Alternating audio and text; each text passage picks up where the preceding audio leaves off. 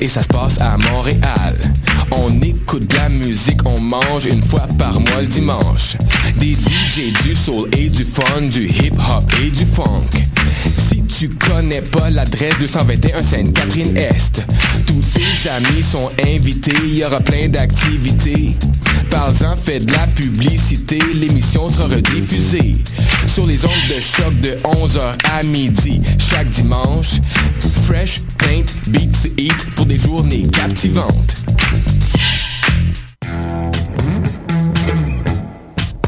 Du 30 novembre au 18 janvier, soumets ton projet d'émission et tu pourrais devenir l'un des collaborateurs de choc.ca lors de la saison d'hiver 2016. Tous les sujets sont permis. Information, sport, environnement, politique, humour, musique.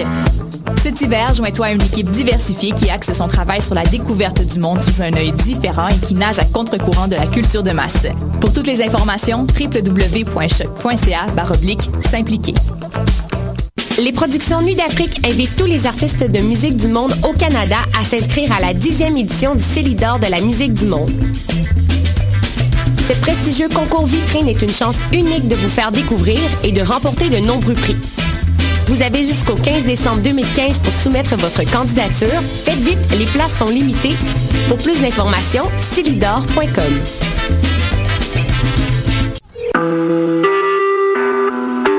Vous écoutez Choc pour sortir des ondes.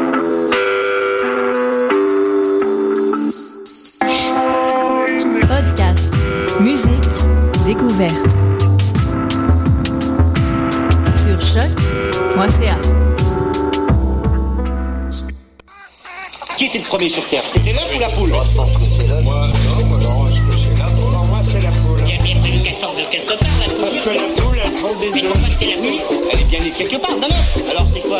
C'est l'œuf ou la poule? L'œuf ou la poule Bonsoir à toutes et à tous, vous écoutez L'œuf ou la poule, l'émission de science sur choc.ca, la radio web de l'UCAM. Nous sommes le 18 janvier 2016, c'est la première de l'année, alors bonne année à tous et à toutes. Au micro, avec vous ce soir, on retrouve Damien Grapton comme animateur. Bonsoir Damien. Bonsoir Karine. Moi-même, Karine Mona comme animatrice. On a Élise Caron-Baudouin pour sa chronique Toxicologie Environnement. Allô Bonsoir Élise. Ensuite, attendez, excusez, j'ai un écho dans mon casque. Voilà le direct. Ensuite, pour leur première ce soir, on souhaite la bienvenue à Nadia Lafrenière et Stéphanie Chang. Bonsoir. Bonsoir. Bonsoir, donc vous venez pour une nouvelle chronique mathématique. Alors, pour ce soir, on prédit l'avenir. C'est-à-dire qu'au sommaire de cette émission, on va... Ah oui, non. Ok, ouais, bon, ça commence bien. Damien, tu veux pas... Donc, Eh bien si, si, au sommaire de l'émission, on va quand même prédire l'avenir. On va aussi avoir Élise qui revient en arrière sur euh, la, la COP 21. Tu vas nous faire ta chronique là-dessus, suite à d'ailleurs une chronique que tu avais déjà faite en novembre dernier. Et on accueille, donc tu l'as dit, une nouvelle, euh, une nouvelle chronique mathématique qui va nous revenir sur le phénomène El Niño, qui a eu lieu euh, donc, cette année très fortement. On en a senti les conséquences en fin d'année dernière. Tout à fait. Et donc, entre-temps, merci Damien. Entre-temps, on va aussi écouter Simon Carignon, qui est étudiant au doctorat à Barcelone sur la modélisation informatique du commerce chez les Romains. donc, euh, Damien a réalisé une entrevue avec Simon avant les vacances, qu'on va entendre ce soir. Et tous les deux, avec Damien, on va vous présenter donc nos prévisions pour 2016. Alors, en janvier 2015, nous annoncions le réveil de Philae, la fin de l'épidémie d'Ebola et la réactivation du grand collisionneur de hadrons du CERN. En juin, en effet, Philae s'est réveillé et transmet des informations précieuses sur la composition de la comète Chury. Mais depuis des mois, aucun autre signe de vie, si je puis dire, n'a été capté. Quant à l'épidémie d'Ebola, le 14 janvier 2016, l'Organisation mondiale de la santé annonce la fin de l'épidémie du virus Ebola en Afrique de l'Ouest, même si dès le lendemain, le décès d'une femme atteinte du virus a été constaté en Sierra Leone. Mais en tout cas, on ne parle plus d'épidémie. Et pour terminer, début juillet, le grand collisionneur de particules en Suisse était assez froid pour redémarrer. Et fin novembre, là, il commence une nouvelle série d'expériences, en plus de celles qu'ils ont faites cet été, cette fois entre des ions de plomb. ça nécessiterait plus d'informations. En tout cas, voilà. On parlera peut-être dans l'année. Tout à fait. Et donc, en cette année 2016, on parle d'un outil génétique révolutionnaire. Damien, tu vas nous présenter CRISPR. Et moi, je vais revenir sur une autre révolution attendue, la thérapie contre le cancer, pas moins. Mais avant ça, on va commencer avec la chronique d'Élise. Allez, bonsoir Élise, on commence tout de suite avec toi et tu reviens sur la COP 21. Oui, donc bonsoir et bonne année tout le monde. Euh, bonne année à la maison aussi. Donc en effet, en novembre dernier, je vous avais déjà parlé de la conférence COP 21 et de ce qu'on attendait du Canada lors de ce moment qu'on avait déjà qualifié d'historique. Donc aujourd'hui pour ma chronique, je vais faire un petit résumé des éléments marquants euh, de l'accord. Donc la première bonne nouvelle à souligner, c'est que les 195 pays participants à la COP 21 ont approuvé et signé un accord le 12 décembre 2015 juste à temps comme beau cadeau de Noël. Donc Laurent Fabius qui le président de la COP 21, a d'ailleurs mentionné que cet accord assurerait la sécurité, la production alimentaire, les droits essentiels et la paix, rien de moins. Donc, le premier point majeur de l'accord de Paris euh, est que la communauté internationale a fixé le seuil du réchauffement planétaire à 2 degrés Celsius. Mais euh, le texte officiel fait également mention d'un objectif encore plus ambitieux de 1,5 degrés Celsius. Le deuxième fait marquant euh, de l'accord consiste en la responsabilité plus importante des pays développés dans la lutte au changement climatique. Donc concrètement, les pays développés devront verser 100 milliards de dollars aux pays en voie de développement pour leur permettre de faire face aux conséquences des changements climatiques. Euh, également, malgré que les 195 pays présents aient signé l'accord, les pays développés devront faire plus d'efforts et assumer plus de responsabilités. Le troisième point majeur porte sur les objectifs à long terme, donc surtout du point de vue de la réduction des émissions de gaz à effet de serre. Selon l'accord, chaque pays doit se fixer de nouveaux objectifs tous les cinq ans. Et d'un point de vue mondial, l'accord prévoit parvenir à zéro émission nette dans la seconde moitié du siècle, donc via un équilibre entre les émissions d'origine humaine et leur absorption par des puits naturels de carbone comme les forêts et les océans. Alors cet accord que tu viens de résumer, Elise, il a été salué par de nombreuses euh, ONG et euh, associations, mais elles ont aussi mis en lumière certaines lacunes de l'accord. Est-ce que tu peux nous en dire un petit peu plus sur ces lacunes? Oui. Donc, euh, un des points discutables de l'accord de Paris, c'est la faiblesse des objectifs précis à long terme en ce qui concerne, comme je l'ai mentionné, la réduction des émissions mondiales de gaz à effet de serre.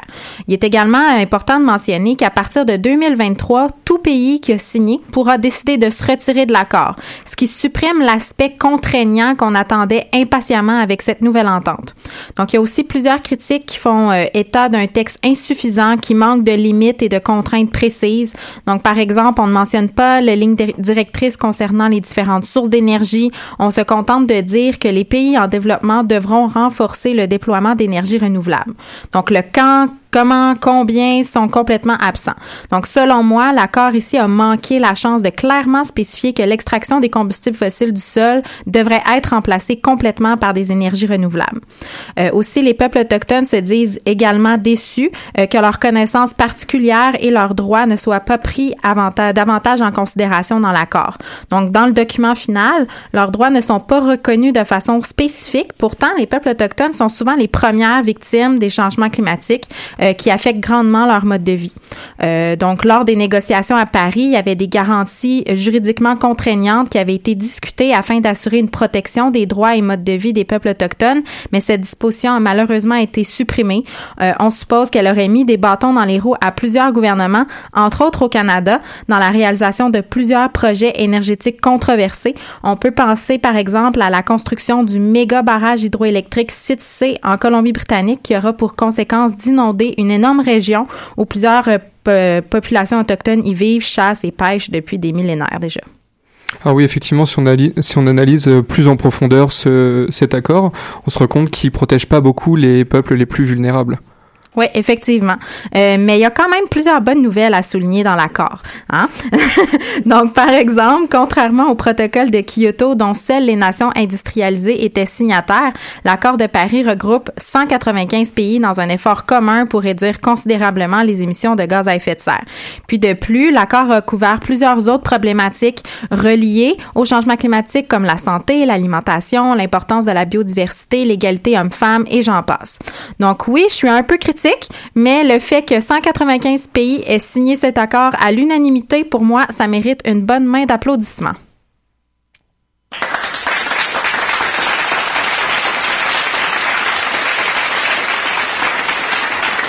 Merci Elise pour ta chronique. On te retrouve dans deux semaines pour une prochaine chronique d'actualité euh, de toxicologie et d'environnement. En attendant, on va écouter euh, Vanessa Paradis et M, La scène, pour rester à Paris.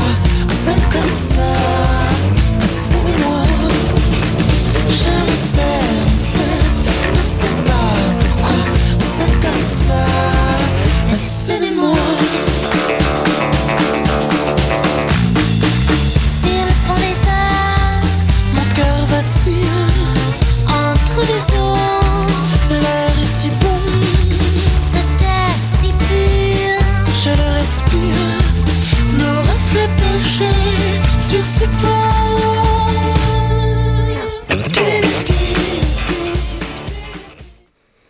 Vous êtes toujours à l'écoute de l'œuf ou la poule, l'émission de science sur choc.ca, la radio web de Lucam. On vient d'entendre la scène de Vanessa Paradis et M pour rester à Paris, pour la chronique d'Élise qui nous a amenés à Paris pour le bilan de la COP 21. On continue avec notre première prévision 2016 avec Damien sur CRISPR. Qu'est-ce que c'est que ce joli mot? Alors CRISPR, c'est euh, quelque chose qui s'intéresse à l'ADN. En fait, c'est une technique qui nous va nous plonger vraiment dans l'infiniment petit, puisque c'est une technique qui permet de modifier euh, l'ADN très précisément, et euh, c'est une technique révolutionnaire qui a fait le, de grands bruits dans les médias en 2015. mais c'est en fait une technique qui date d'il y a bien plus longtemps. Elle a fait un grand bruit en 2015, je vais revenir euh, dessus pourquoi. Mais été en fait euh, inventé par euh, Emmanuel Charpentier et une américaine qui s'appelle Jennifer Doudna en 2012. Et cette technique s'est popularisée très très rapidement depuis chez les scientifiques. Il y a même une compagnie qui s'est créée dont Emmanuel Charpentier fait partie. Et la communauté scientifique et quelques associations se sont inquiétées de voir cette technique se populariser si vite puisque euh, on le sait tous, modifier l'ADN, ça peut avoir des conséquences. Alors pourquoi cette vague médiatique cette année sur euh, une technique qui n'est pas si récente? Euh, je, vais, je vais revenir encore un petit peu plus tard, je me perds dans mes notes. Mais Donc, alors, en fait, CRISPR, c'est né il y a bien plus longtemps que ça. C'est pas né en 2012 avec la découverte d'Emmanuel Charpentier et de Jennifer Doudna. C'est né en 1987 par un chercheur japonais qui s'appelle Yoshizumi Ishino. Et qui a découvert que dans l'ADN de la bactérie Escherichia coli, il y a des séquences palindromes. Alors il y a des mathématiciennes dans la salle, euh, sinon je pense que les gens vont se demander ce que c'est qu'un palindrome, les autres personnes. Ben, un palindrome, en fait, c'est une séquence de lettres ou de nombres qu'on peut lire dans un sens comme dans l'autre. Alors j'ai des petits exemples. Bob, c'est un palindrome, on peut lire Bob dans les deux sens. 313, c'est un palindrome, en mathématiques, vous êtes d'accord euh, Laval, c'est un palindrome, aussi on peut dire Laval dans les deux sens. Un petit peu plus long, on peut dire Aesop reste ici et se repose. Je vous laisse faire euh, l'inverse. C'est donc ce qu'on appelle une séquence palindrome qu'on peut lire dans les deux sens. Alors pour comprendre pourquoi il y a des séquences palindromes dans l'ADN, il faut savoir un petit peu ce que c'est que l'ADN. C'est une longue molécule qui est composée d'un enchaînement de quatre bases qu'on désigne en général par la première lettre de leur nom, A, T, C et G. Donc une région d'ADN palindrome, ce sera par exemple l'enchaînement suivant C, G, A, A, G, C. C'est une séquence qu'on peut lire dans les deux sens. Et donc c'est de, ce, de ces régions palindromes que découle le nom CRISPR pour Clustered Regularly Interspace Short Palindromic Repeats. Je vais dire CRISPR tout le long parce que ça va être beaucoup plus simple. Donc on a dans l'ADN de bactéries des portions euh, qui contiennent des palindromes, entre lesquelles, à intervalles réguliers, comme le dit le nom CRISPR, euh, existent des régions qui, à première vue, apparaissaient complètement anodines. Et après cette découverte en 1987, plus rien. Fin de l'histoire pendant 20 ans. Euh, personne ne s'est vraiment euh, intéressé à ça, ou en tout cas personne n'a vraiment découvert de faits majeurs suite à, ces petites régions palindromiques euh, qui ont été découvertes. Et en 2005, plusieurs groupes de chercheurs en même temps ont montré que les séquences situées entre ces palindromes qui sont importantes, donc les séquences qui à première vue paraissaient anodines. Et ces séquences qui sont situées entre les palindromes, elles correspondent en fait à des petits morceaux d'ADN viral euh, plus exactement fait à des morceaux d'ADN de bactériophages. C'est comme ça qu'on nomme les virus qui infectent les bactéries. Euh, c'est des virus d'ailleurs qui ressemblent à des petits Spoutniks. Si vous les regardez au, microscope, ils se posent sur la bactérie, ils injectent, ils injectent leur ADN pour donc infecter la bactérie. Et euh, ces, séquences qu'on retrouve dans l'ADN euh, bactérien sont en fait euh, ce qu'on appelle un système d'immunité adaptative, un petit peu comme ça existe chez l'homme et qu'on stimule avec la vaccination. Donc en fait, la bactérie garde en mémoire ce que c'est qu'un virus, ce qui va lui permettre de le reconnaître plus tard pour mieux le combattre. Alors comment ça fonctionne euh, exactement? Eh C'est une bactérie qui résiste à une infection par un bactériophage, va incorporer de petits morceaux de l'ADN du virus dans son propre ADN, et elle va poursuivre ensuite sa petite vie tranquille de bactérie. Elle peut se diviser si ça lui tente, elle peut sporuler, elle peut faire tout ce que fait une bactérie. Et tout au long de son existence, pour faire tout ce que fait une bactérie, elle va, transcrire son ADN. On appelle ça donc la transcription. Et la transcription, ça consiste à faire une copie simple brin de l'ADN, puisque l'ADN c'est une double hélice, euh, d'une molécule qu'on appelle l'ARN, qui est très très similaire à l'ADN. Je ne vais pas rentrer dans les détails aujourd'hui, mais c'est une copie très similaire et ça permet de produire des protéines. Donc c'est ce qui fait que la bactérie euh, peut produire sa membrane bactérienne, peut euh, nous rendre malades si vous voulez avec des toxines, etc. etc. Mais l'ARN qui est produit par les petites séquences d'ADN virales qui sont euh, situées entre ces séquences palindromes, elles, elles vont rester à l'état d'ARN dans la bactérie et euh, elles ne seront pas traduites en protéines. Alors, la bactérie, elle, elle, conserve comme ça une preuve de ce à quoi ressemble le virus. Alors une fois que le virus arrive et qu'il essaie de contaminer cette bactérie, il va injecter son ADN dans la bactérie, et là les petits morceaux d'ARN qui se baladent dans la bactérie vont repérer l'ADN, puisque c'est l'ADN d'origine de euh, cet ARN finalement qui ressemble euh, fortement à l'ARN. Et cet ARN, il se balade pas tout seul, il se balade avec des petites protéines qu'on appelle les protéines Cas pour CRISPR Associated System. Et ces protéines Cas, elles sont capables, une fois apportées sur l'ADN du virus par euh, ce petit morceau d'ARN, de couper alors là, c'est l'hécatombe, hein, euh, c'est même plus la Bérisna, c'est carrément le débarquement de Dieppe. La bactérie est, victorieuse, la surveillance par le système CRISPR a euh, fonctionné et la vie de la bactérie peut reprendre tranquillement. Alors jusque-là, vous me direz, c'est pas très très intéressant pour nous. L'humanité n'a pas vraiment raison de s'inquiéter. Euh, les bactéries et les virus se font la guerre dans leur coin. Au moins, ils viennent pas nous envahir. Mais le fait est que l'histoire ne s'arrête pas là. C'est là qu'Emmanuel Charpentier et Jennifer Doudna interviennent. Parce elles ont étudié une protéine Cas particulière, la numéro 9, d'où le nom CRISPR-Cas9. Et elles ont montré qu'avec cette euh, protéine Cas9, il est possible de remplacer même de, remplacer, c'est ça, pardon, euh, dans des cellules humaines par exemple, ou des cellules de souris ou de singes, ce que vous voulez, des gènes. Donc, euh, imaginons un petit peu comment, co- comment ça fonctionne maintenant. Alors, si on cette, euh, cette méthode CRISPR-Cas9 pour aller couper spécifiquement un morceau d'ADN, euh, par exemple, qui contient un gène qu'on voudrait éliminer de notre organisme, parce que c'est un gène qui nous rend malade. Donc, on va euh, utiliser un petit morceau d'ARN spécifique de ce gène, on va envoyer ça avec Cas9, la machinerie va fonctionner toute seule, l'ADN va être coupé, notre ADN va être coupé, et là, on n'a plus qu'à utiliser la machinerie de la cellule qui fonctionne nat- naturellement par elle-même. Elle va faire ce qu'on appelle de la recombinaison homologue. En fait, elle va chercher à réparer son ADN, et si en même temps, nous, on, inje- on injecte un petit morceau d'ADN fabriqué en laboratoire qui, lui, n'est pas muté, n'est pas malade, elle va intégrer ce morceau d'ADN euh, non muté, non malade, et euh, le gène humain dans ce cas-là, ou de souris, ou euh, autre, sera réparé, et hop, c'est fini, on n'est plus malade. Alors c'est magique, bon, en vrai, c'est pas aussi simple. Ce qui est vraiment, révolutionnaire, c'est que c'est pas cher du tout, puisque avant, ça coûtait très très cher de faire des techniques comme ça qui permettent de cibler réellement des gènes. Maintenant, on peut acheter des petits morceaux d'ARN, qui sont vraiment ces petits morceaux essentiels au ciblage du gène, pour quelques dizaines de dollars. Alors, euh, ce qui inquiète les gens, c'est pas qu'on puisse cibler euh, directement ces, ces petits gènes, c'est le fait qu'on puisse pas cibler ces petits gènes dans un organisme adulte. Et euh, il y a des chercheurs qui ont montré qu'on pouvait faire ça chez le singe, donc chez le, ce qu'on appelle le primate non humain.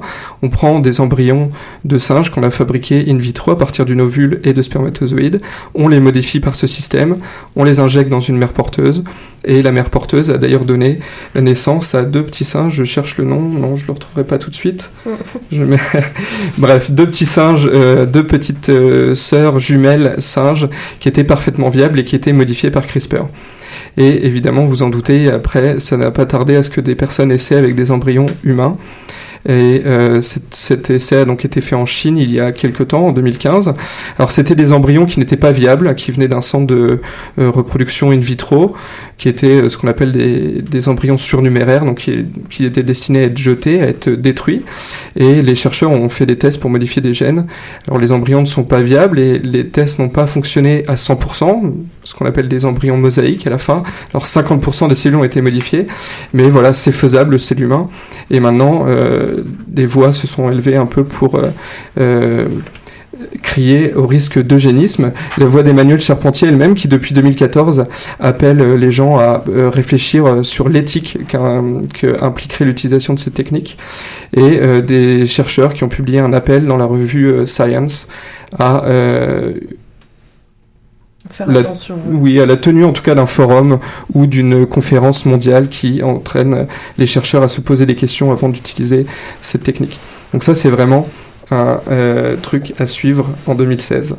Ben, merci Damien pour cette première prévision 2016.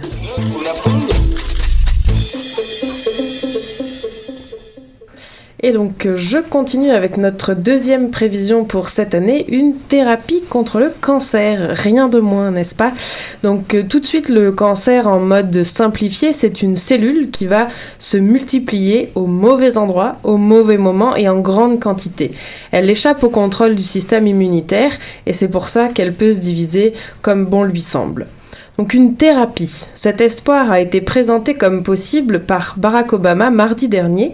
Il prononçait son dernier discours comme président des États-Unis devant le Congrès. Dans son chapitre sur l'esprit d'innovation, ce qui nous intéresse aujourd'hui, c'est son annonce d'effort national pour vaincre le cancer.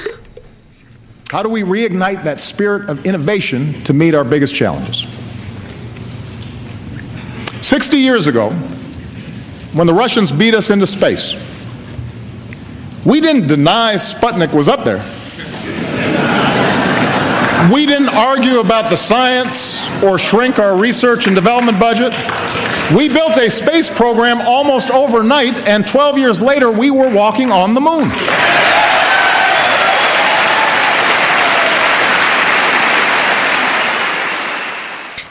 Il part de l'exemple de la conquête de l'espace il y a 60 ans, comme vous avez peut-être compris, donc par les Russes qui étaient, et oui, les premiers. Donc avec leur satellite Sputnik dans un premier temps et leur premier homme envoyé dans l'espace, Yuri Gagarine. Et en 69, c'est au tour des Américains, donc quelques années après, et c'est là où Obama se compare au président John F. Kennedy, qui le 25 mai 61 avait prédit, avait promis d'envoyer un homme sur la Lune avant la fin de la décennie. Donc Obama s'en inspire pendant son discours, d'ailleurs à plusieurs reprises, et le cite. À la fin de cet extrait, il dit que l'état d'esprit des découvertes est dans l'ADN des Américains. Il va d'ailleurs citer plusieurs exemples avant de reprendre. But we can do so much more. You know, last year, Vice President Biden said that with a new moonshot, America can cure cancer. Last month, he worked with this Congress to give scientists at the National Institutes of Health the strongest resources that they've had in over a decade. Well,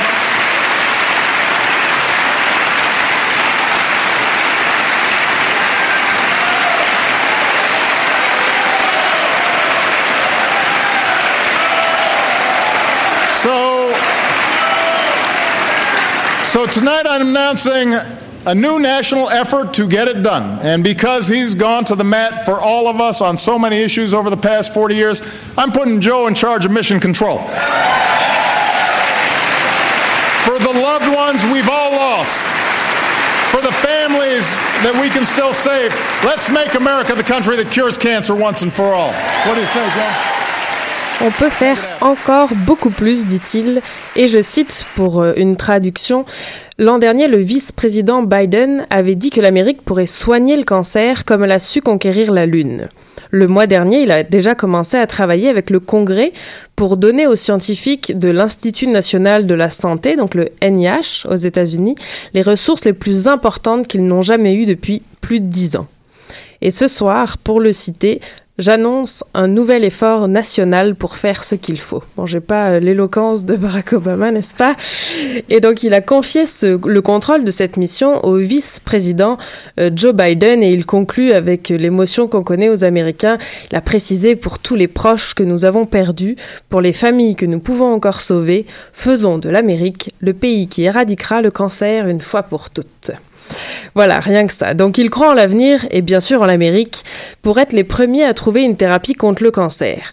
Et pour cela, comme je viens de le dire, ils vont donner les moyens financiers à leurs scientifiques pour développer leurs recherches.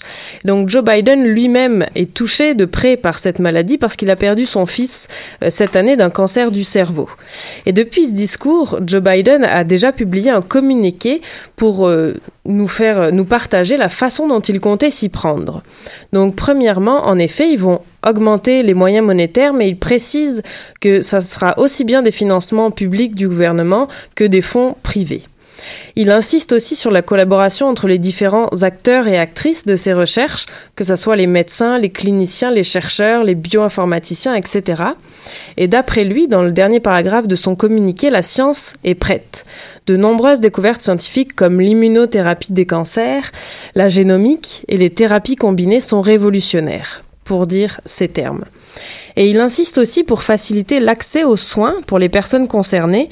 Il déplore que seuls 5% des patients et patientes finissent par participer à un essai clinique. Et la plupart d'ailleurs n'ont même pas accès aux données à leurs propres résultats. Et c'est aussi ce que dit le docteur Régent Lapointe ici à Montréal du CHUM dans l'article de la presse publié écrit par Renaud Manuguera-Gagné. Euh, il souhaiterait que tous les patients qui ne répondent pas, qui ne, pardon, répondent à aucun traitement puissent prendre part à des protocoles expérimentaux. Il aimerait que les patients et leurs familles deviennent des partenaires de recherche avec l'accès à leurs propres données.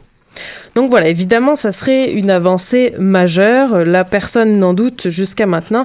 Mais il existe de nombreux types de cancers. Et là, ce soir, je vous apprends rien. On sait tous qu'il y a des cancers différents. Bien sûr, ils ont des caractéristiques communes, mais il n'y a pas un mécanisme unique qui garantit la suite des événements. Chaque cancer est différent et chaque patient, patiente est différent, différente. Donc il n'y aura certainement pas de remède unique. Comme on a pu le voir d'ailleurs avec la chimiothérapie, les malades ne réagissent pas tous de la même façon.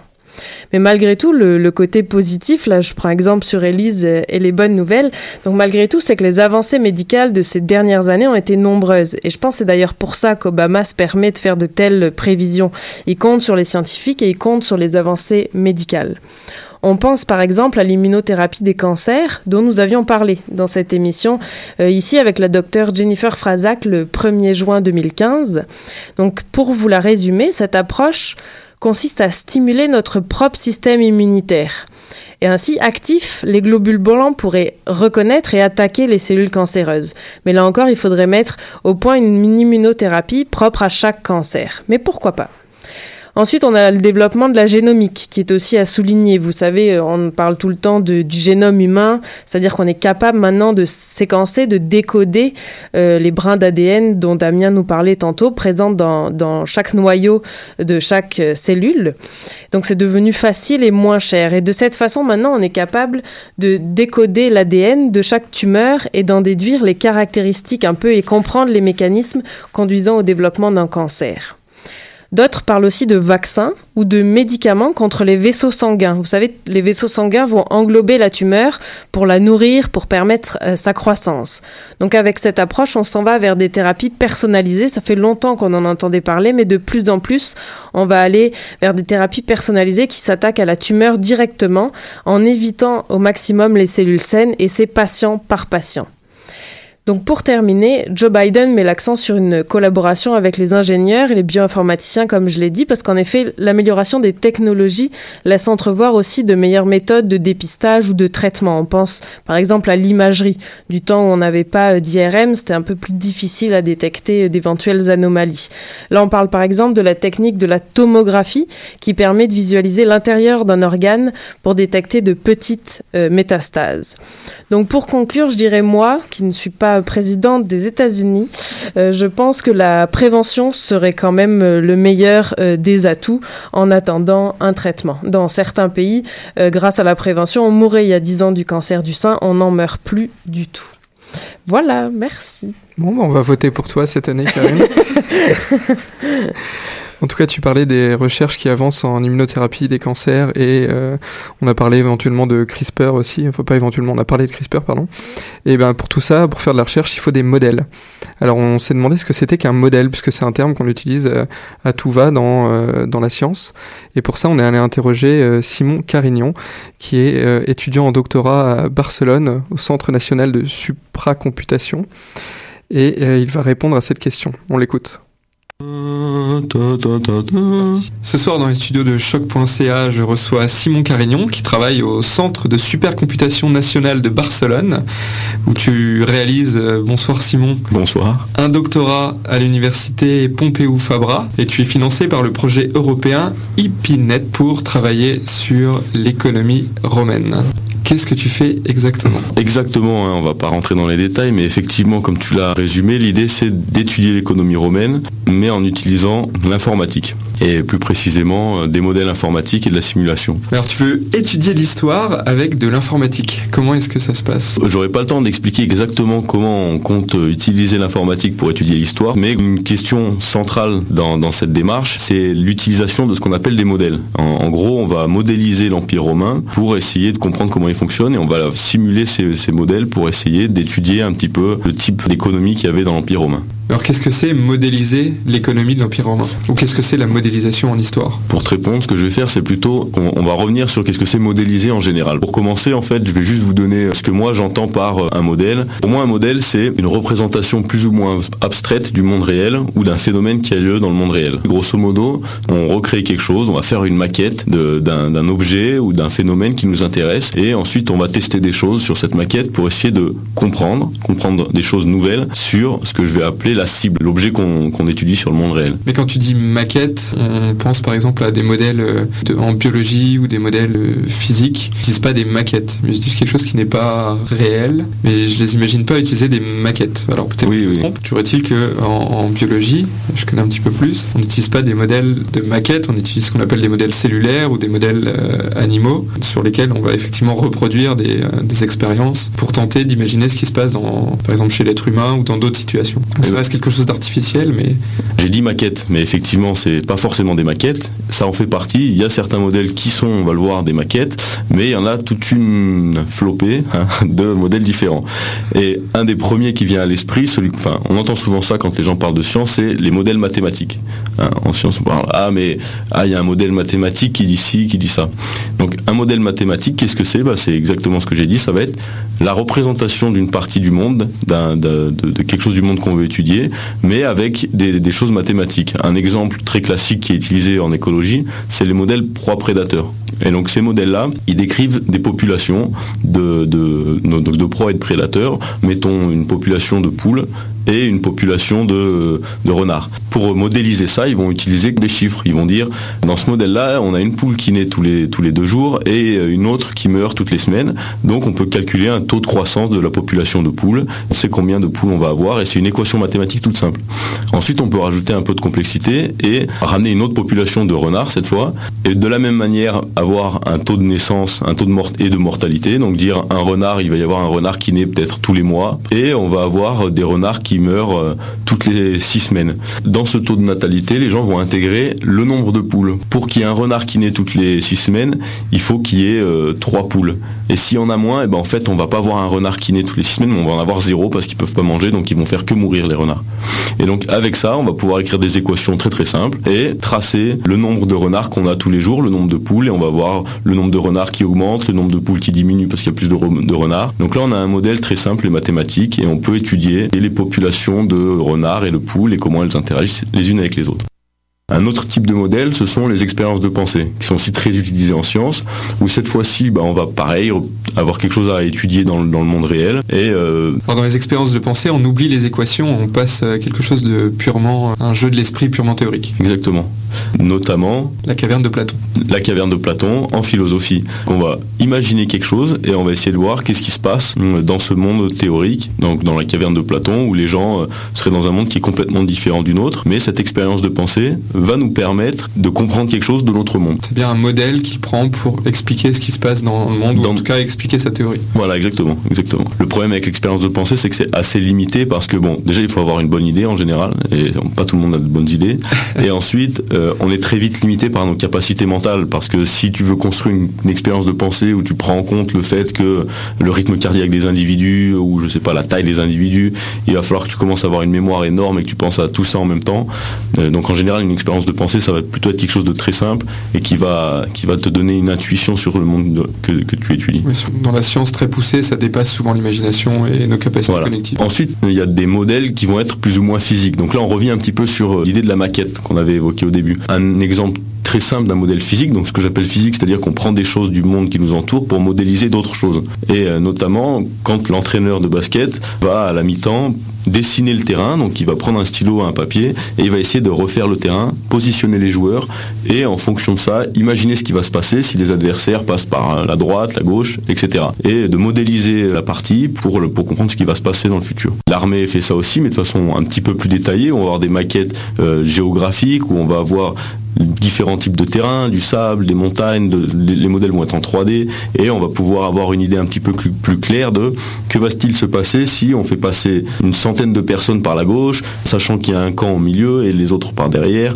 est-ce qu'ils vont nous voir ou pas? Voilà. Et puis encore plus loin, je les mettrai un petit peu sur le même continuum, ça va être ce que vous utilisez en, biologie comme les modèles, les organismes modèles. Là, on va même pas le construire le- le modèle, on va reprendre quelque chose qui existe déjà, comme une souris, pour s'en servir, pour tester des intuitions qu'on a sur euh, la façon de fonctionner de l'être humain. Et donc c'est ce que vous allez appeler des organismes modèles. Ça peut être aussi des bactéries, des levures. Oui, tout à fait. On va prendre une, une bactérie très simple qu'on connaît bien, euh, qui va nous servir de modèle pour toutes les bactéries, voire tous les êtres vivants. On va dire, bon, comment fonctionne l'ADN On sait qu'il y a de l'ADN dans une bactérie. C'est simple d'étudier la- l'ADN d'une bactérie, donc on va comprendre hum, comment fonctionne l'ADN d'une bactérie et ainsi comprendre comment fonctionne l'ADN en général. Et pour terminer, les modèles qui m'intéressent moi, puisque c'est ceux que j'utilise, qui sont les modèles par ordinateur. Et ces modèles-là mixent un petit peu certaines des propriétés intéressantes des autres modèles pour euh, nous offrir de nouvelles perspectives pour étudier le monde. Pour ceux qui ont du mal à voir ce que c'est, c'est exactement comme faire un jeu vidéo en fait. Quand on joue à un jeu vidéo, qu'est-ce qu'on fait? On a une espèce de représentation du monde dans laquelle on change des choses et on regarde ce qui se passe. Même si l'idée c'est pas juste d'étudier, mais c'est de battre quelqu'un ou, on a un objectif. Moi, je vais faire la même chose, sauf que le seul objectif que j'ai, c'est de comprendre ce que j'ai modélisé. Alors, quel est l'avantage des modèles simulés par ordinateur? L'avantage des modèles par ordinateur, on est extrêmement libre, comme dans les expériences de pensée, c'est-à-dire qu'on peut imaginer à peu près ce qu'on veut. Mais vraiment aux expériences de pensée dont on a parlé, on va pouvoir cette fois-ci étudier des choses très très complexes, puisqu'on n'est pas limité par les capacités cognitives, notre mémoire ou le nombre de multiplications qu'on peut faire à la seconde, puisque les ordinateurs sont très puissants. On va pouvoir donc modéliser des systèmes complexes ou cette fois-ci voir à un niveau de détail très fin. Enfin, ça va dépendre du temps qu'on a pour modéliser, de ce qu'on veut modéliser, mais en théorie, on peut modéliser des choses très très compliquées. Euh, merci Simon, merci d'être venu nous expliquer ce que c'était que les modèles en sciences. On a compris que toi tu n'utilises pas des modèles réduits mais bien des modèles informatiques. Exactement. Pour étudier l'économie romaine. Tout à fait, mais merci Damien de m'avoir invité. J'espère que j'aurais su vous éclairer un petit peu sur cette idée de, de modèle. Et tu viendras la prochaine fois nous expliquer ce que tu as découvert avec tes modèles informatiques. Alors maintenant qu'on a compris ce qu'étaient les modèles et entre autres les modèles mathématiques, on, tout de suite, on va écouter la chronique mathématique, donc cette nouvelle chronique de l'émission avec Nadia et Stéphanie. Allez-y. Mais merci. Tout d'abord, on voulait juste dire que c'était un immense plaisir pour nous de participer à cette émission à titre de chroniqueuse mathématiques. euh, dans le fond, tout au long de nos chroniques, on va essayer de vous présenter le monde des mathématiques dans toute sa diversité. Au bout du compte, notre but ultime est surtout de vous faire aimer les mathématiques.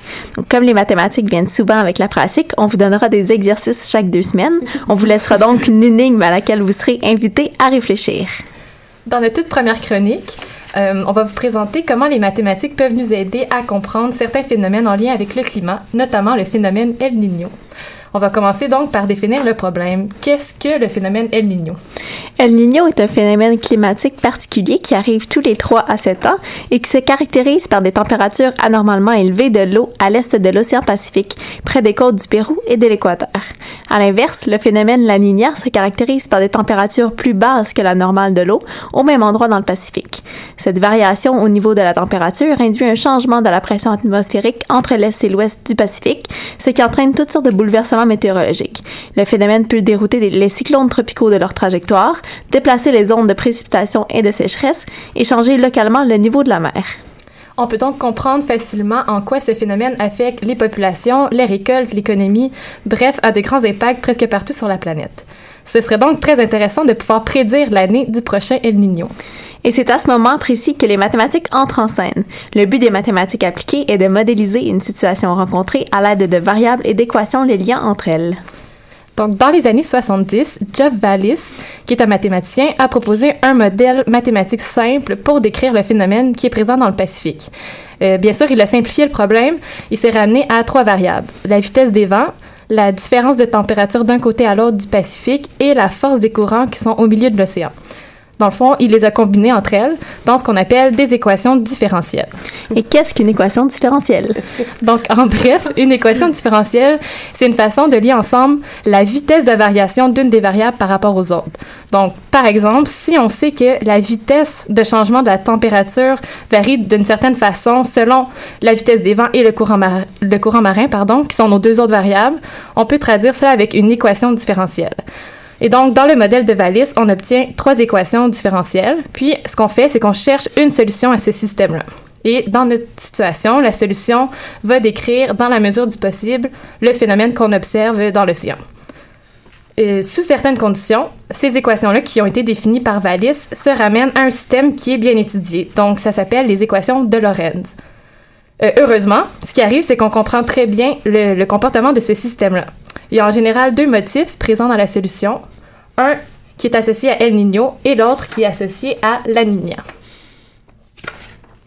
Euh, Désolée. Donc, euh, on sait qu'il y a un des extrêmes qui est associé euh, à El Niño, l'autre la Niña. La seule chose qu'on ne sait pas, c'est que la, la solution change de façon chaotique entre les deux extrêmes. Le modèle de Wallis nous permet donc de comprendre le phénomène d'oscillation entre El et la Niña, mais il est trop simple pour nous permettre de prédire ce qui s'en vient. Et c'est là qu'intervient Adrien de Liège, mathématicien belge de l'Université de Liège, qui a remporté l'édition 2015 du concours Ma thèse en 180 secondes en, en présentant sa thèse intitulée Analyse de séries temporelles climatiques basée sur les ondes de Ses travaux nous permettent de pouvoir prédire les prochaines apparitions d'El Niño. On va décortiquer tout ça en commençant par définir ce que c'est qu'une série temporelle. Donc, une série temporelle, c'est une suite de valeurs qui représente l'évolution d'une donnée quantifiable au fil du temps. Donc, on regarde l'historique de ces variables aléatoires-là, on les décortique pour pouvoir essayer de prévoir ce qui va se passer dans le futur. Donc, dans notre cas, la, variable qui nous intéresse, c'est la température de l'océan Pacifique près de l'équateur, qui sera analysée pour prédire le retour du phénomène El Niño. Pour étudier la façon dont varie la température de l'eau, Adrien Deliège se base sur une technique de traitement de signal, les ordelettes. Il s'agit d'une décomposition de l'échantillon de valeurs en petites oscillations qui se répètent périodiquement, un peu à la façon des fonctions sinus pour ceux et celles qui les connaissent. Cette technique est largement utilisée en compression de données informatiques, particulièrement d'images et de vidéos, mais aussi pour décoder des données obtenues à travers des recherches scientifiques. Elle est réputée pour permettre d'étendre une fonction chaotique et ainsi prédire l'avenir. Merci Nadia et merci Stéphanie. Qui sait peut-être que les études dont vous nous avez parlé serviront à nous annoncer à l'avance les des hivers aussi doux. Alors, je vais finir rapidement pour les 20 secondes qu'il reste avec un agenda très court, très court, très court. Donc, on a trois événements. Le premier, le jeudi 21, dans Hochelaga, une soirée cabaret scientifique gratuite, les dessous de la science à Radio-Canada. Le deuxième, c'est une projection du cœur des sciences le mardi 26 à 18h, La glace et le ciel sur la vie de Luc Jacquet, glaciologue. Et le dernier, le jeudi 28 janvier à 17h à la Maison du développement durable, ils organisent une soirée de célibat terre avec un jeu de mots que vous pourrez découvrir